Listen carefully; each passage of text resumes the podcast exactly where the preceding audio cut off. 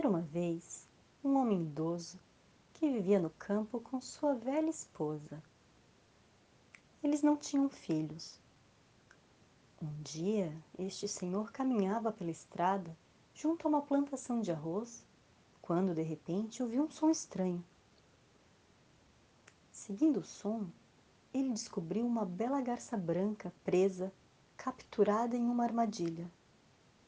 Oh, pobrezinha! exclamou ele. Vou ajudá-la a se soltar.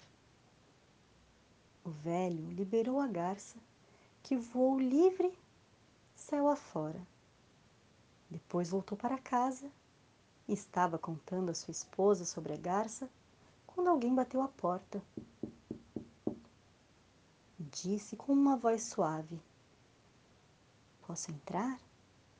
Sua velha esposa abriu a porta e lá encontrou uma jovem bonita e delicada. A jovem disse: Eu me perdi no caminho. Por favor, deixe-me ficar em sua casa esta noite. O casal de idosos ficou feliz por ter uma jovem em sua casa. E quando ela contou que não tinha pais, os dois convidaram para se tornar sua filha e viver com eles para sempre. A jovem aceitou o convite. Um dia, a garota disse para seus pais: Se vocês me prometerem não olharem para mim, nem mesmo uma única vez, em quarto de tecelagem. A partir de então, eles puderam ouvir o som do tear todos os dias. E toda noite, a jovem dava-lhes a belíssima peça de tecido que produzira naquele dia. Esse era o tecido mais bonito do mundo e todos os vizinhos vinham vê-lo.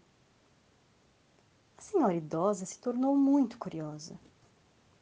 Ela disse para si mesma: Como pode esta jovem produzir tecidos tão bonitos? Até que um dia ela não aguentou e espiou dentro da sala de tecelagem. Que estranha cena ela viu! Ali adiante, sentada junto ao tear, estava não sua filha, mas uma bela garça branca, usando suas próprias penas brancas para tecer as peças. Naquela noite, quando o homem idoso voltou para casa, a jovem saiu do quarto de tecelagem e disse: Eu sou a garça que você salvou. Tenho feito tecidos para retribuir a bondade que teve comigo naquele dia. Mas agora que descobriram meu segredo, não posso mais ficar aqui com vocês. A senhora idosa ficou chateada por ter espiado seu velho marido estava banhado em lágrimas. Porém, agora eles sabiam que a filha era uma garça e por fim entenderam que ela precisava voltar para sua casa no céu. Adeus e boa sorte, disse a jovem. De repente, se transformou em uma garça branca e levantou o voo rumo ao céu, batendo suas asas. O ratinho passou, o passarinho voou e essa história acabou.